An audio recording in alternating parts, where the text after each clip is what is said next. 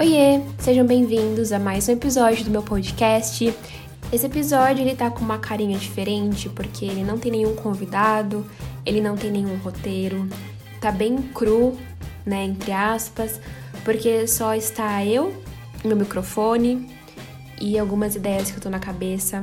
E eu espero que vocês gostem porque é uma coisa que eu tenho pensado nos últimos dias, nas últimas semanas.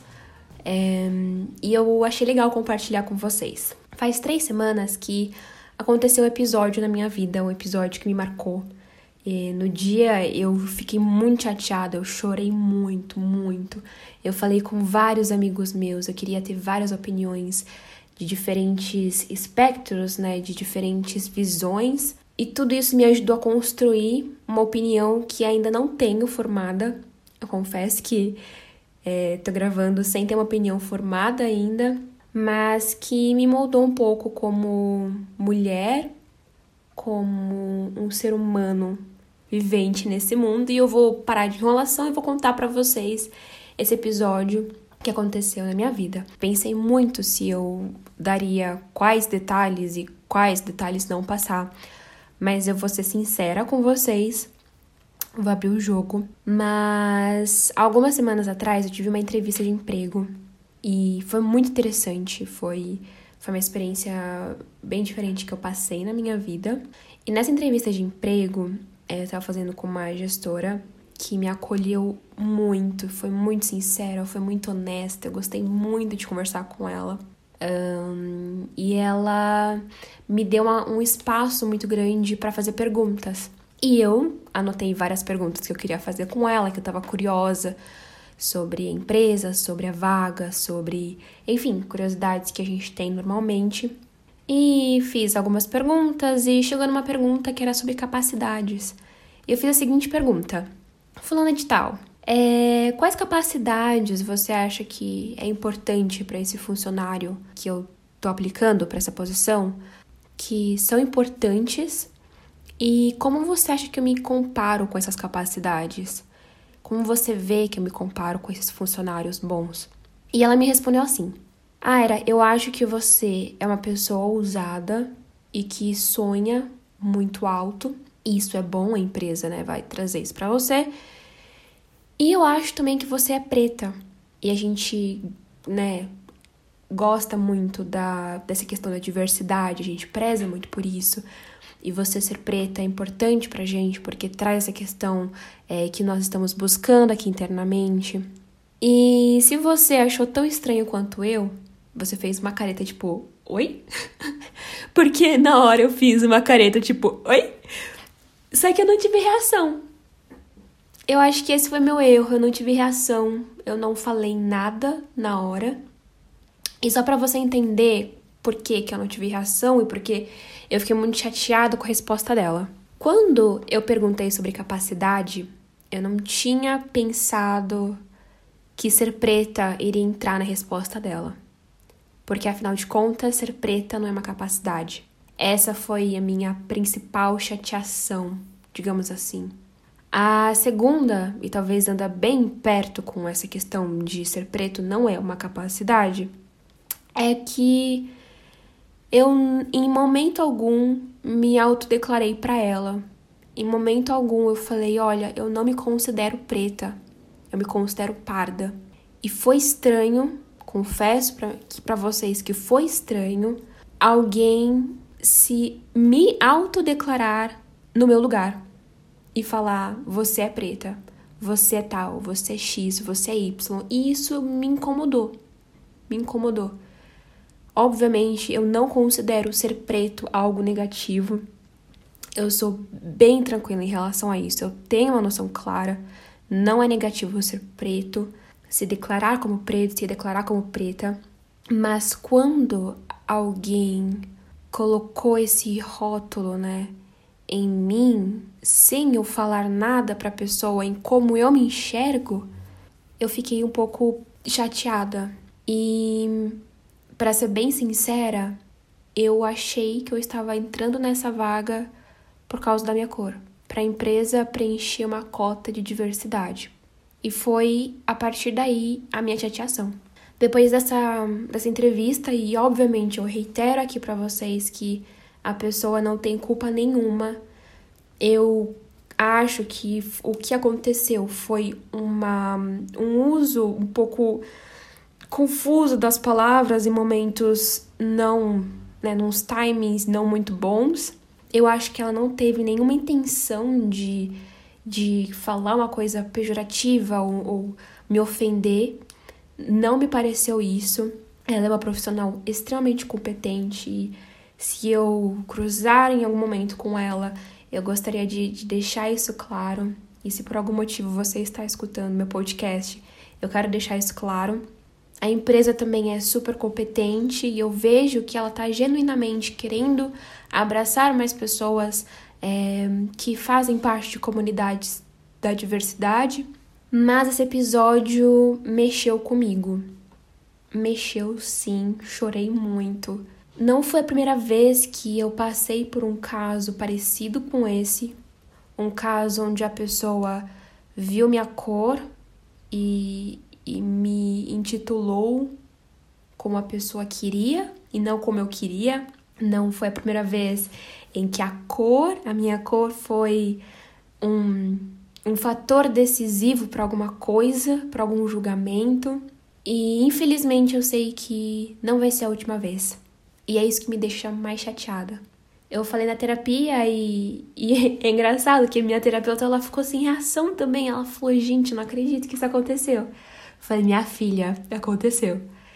E é engraçado que a gente para pra pensar e, cara, 2021 e a gente tem que ouvir uma coisa dessa.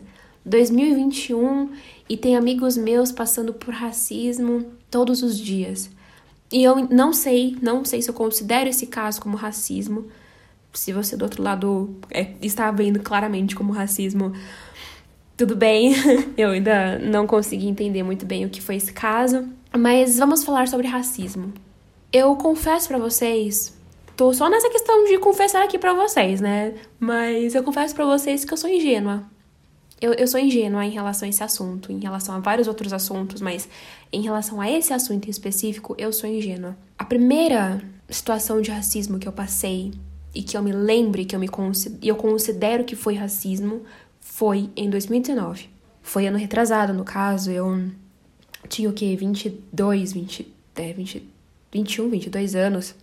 Ou seja, né, muito mais velha do que várias pessoas que passaram por racismo, mas eu acho que eu, eu, eu considero primeiro porque eu estava num nível maior de consciência. Mas eu sou um pouco ingênua em relação a isso.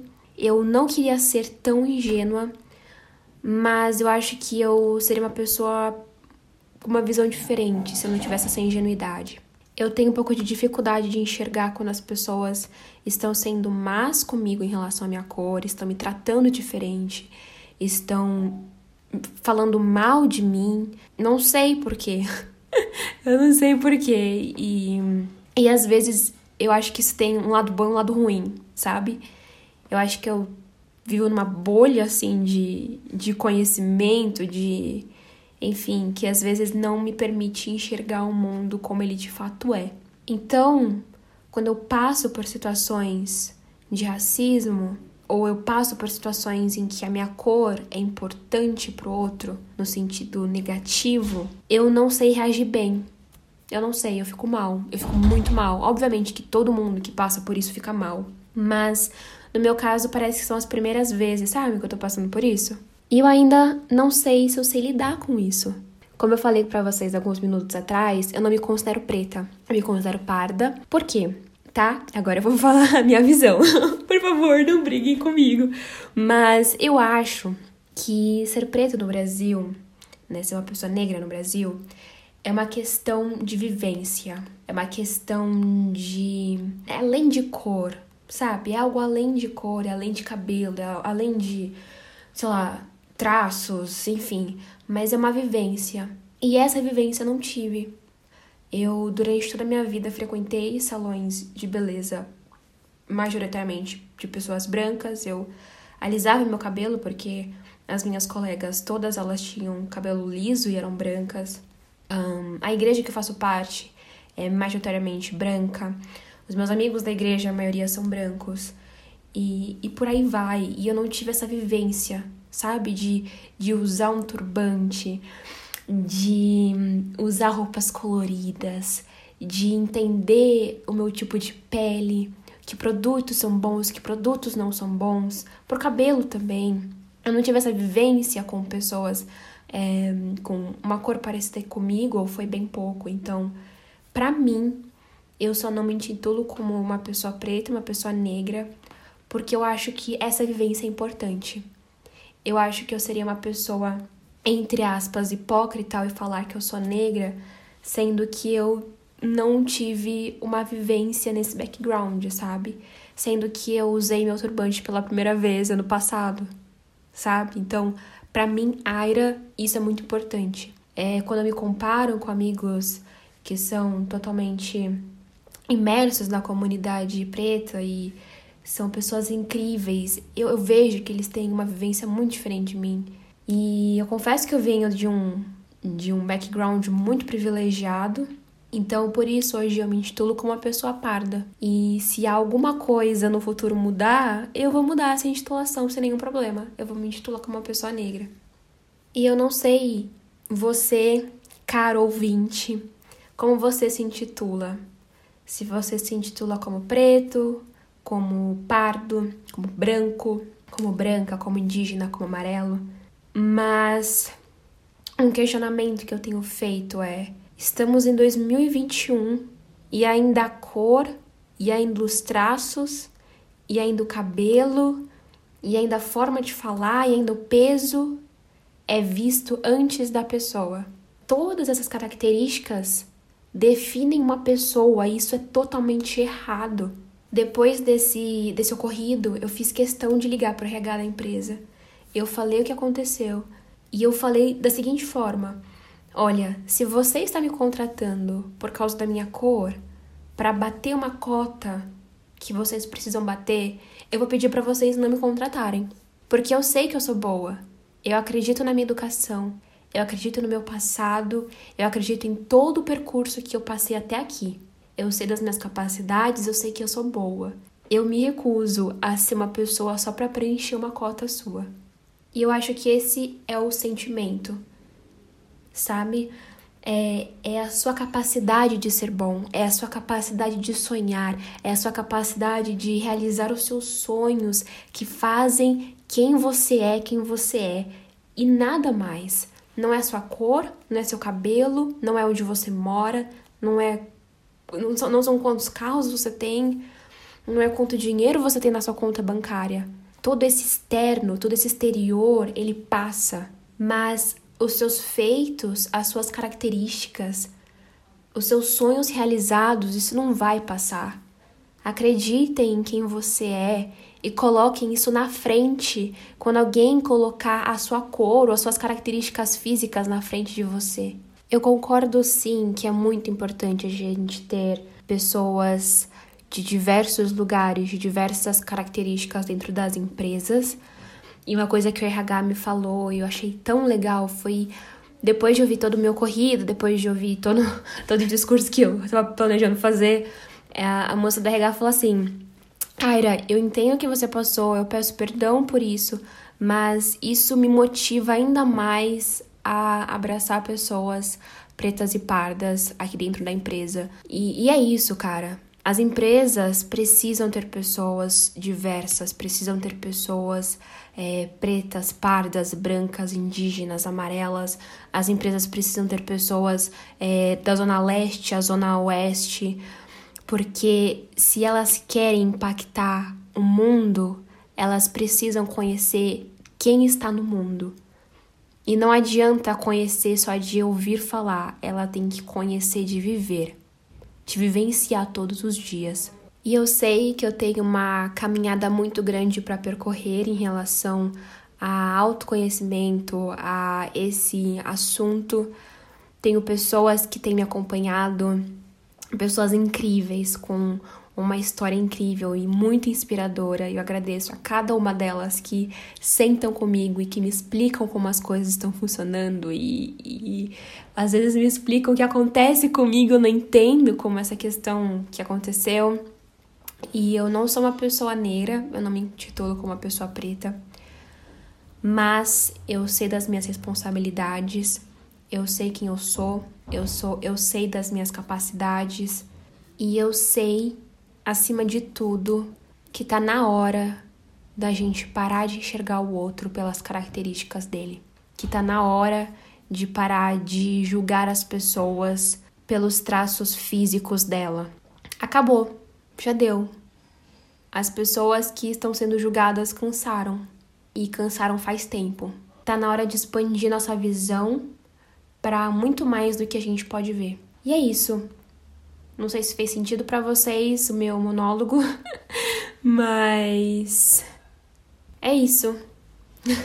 Eu não sei se fez sentido para você meu monólogo e se você discorda alguma coisa de mim, e por favor, se discorda, vem falar comigo. Eu ainda tô aprendendo, eu ainda tô me descobrindo, ainda tô descobrindo esse assunto e como tratar dele.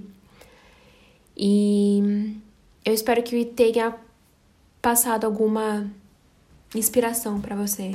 Eu vejo vocês no próximo episódio. Beijos e até mais!